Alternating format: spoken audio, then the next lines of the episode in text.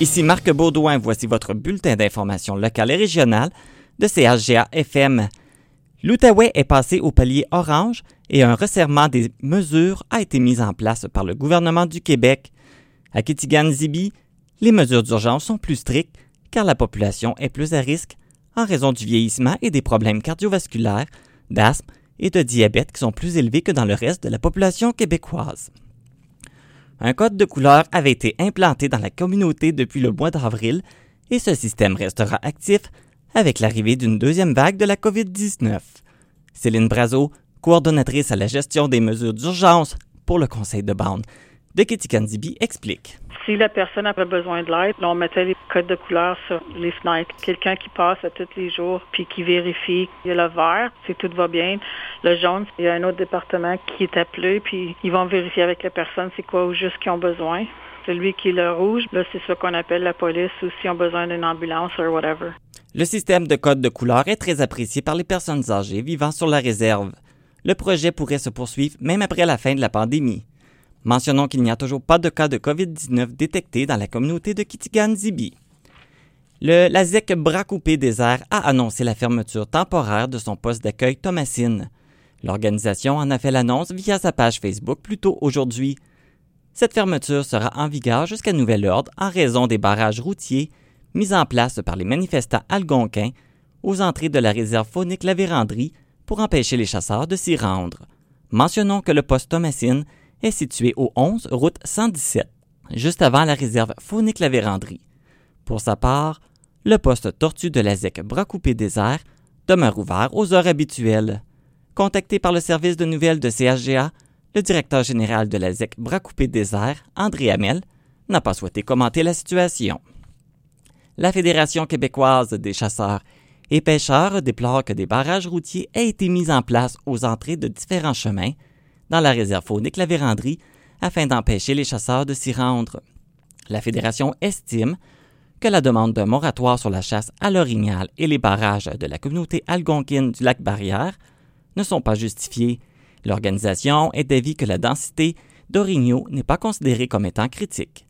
De plus, la Fédération demande une intervention gouvernementale en raison du caractère illégal des barrages routiers, comme le souligne la directrice générale adjointe Stéphanie Vadnet. Les barrages contreviennent à la, à la, loi sur la conservation et la mise en valeur de la faune. Euh, D'abord, on peut pas faire obstacle à une personne qui s'en va effectuer euh, légalement une activité de chasse, de pêche ou de piégeage. Les personnes qui se rendent sur leur site le font en toute légalité, donc euh, c'est certain que c'est injustifié de bloquer l'accès aux chasseurs. De nombreux chasseurs ont également exprimé de la frustration et des craintes par rapport aux possibles conséquences des barrages de la communauté du lac Barrière. Ginette Morin, une chasseuse touchée par la situation, a accepté de partager ses inquiétudes au service des nouvelles de CHGA. On est pris en otage, puis on est de plus en plus frustrés, les chasseurs. On peut plus non seulement chasser, mais on peut plus se rendre à notre camp. Fait que nous autres, nos camps, là, qui sont pas fermés, ben, euh, les tuyaux d'eau, des choses, ça, va tout péter, là. On va avoir des dommages là-dedans. Nos bateaux qui sont à l'eau, là, s'il y a plus dedans, ça va se ramasser de la glace. Puis là, on peut même pas, là, aller fermer ça comme il faut, puis euh, s'occuper de nos choses. Plusieurs personnes craignent que la situation dégénère si rien n'est fait rapidement pour atténuer les tensions entre les manifestants algonquins et les chasseurs. En terminant, c'est aujourd'hui qu'a lieu le mercredi recrutement organisé par le Carrefour Jeunesse Emploi Vallée de la Gatineau. Avec la PCU qui prendra fin sous peu, il s'agit d'une opportunité en or pour les résidents valgatinois de se dénicher un emploi rapidement.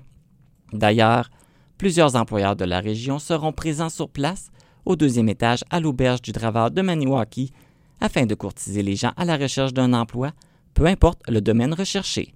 Si la prestation canadienne d'urgence a possiblement créé une pénurie de main-d'œuvre dans la région, André David, conseillère en emploi au Carrefour Jeunesse Emploi Vallée de la Gatineau, mentionne qu'il y aura des postes disponibles pour ceux qui se présenteront à l'événement. Les entrepreneurs, comme je dis, cherchent vraiment les, euh, des employés. Euh, il y a plusieurs offres d'emploi dans, dans, dans, chaque entreprise. Tu sais, c'est pas juste une ou deux. Des Ouais. fois, c'est trois, quatre, cinq Ouais, ouais, postes ouais, ouais. Là, qui sont à combler. Là. Et même plus. Cette dernière explique qu'il est plutôt inhabituel d'avoir la chance de rencontrer directement les employeurs de la région. Moi, j'invite les gens à venir euh, à, attraper cette chance-là au vol, Ah ouais? à venir nous rencontrer, venir rencontrer les employeurs, poser des questions. Oui. Tu sais, c'est- on n'a pas toujours la chance là, tu sais, de, de pouvoir euh, rencontrer euh, l'employeur et justement de poser les questions des postes qui sont disponibles et de répondre aussi à ses besoins. Carrefour Jeunesse Emploi vous invite à avoir votre curriculum, votre curriculum vitae en main ainsi que de vous présenter sous votre meilleur jour. L'événement a débuté à 10 h ce matin et se termine à 18 h. Voici ce qui complète votre bulletin d'information locale et régionale de CHGA-FM.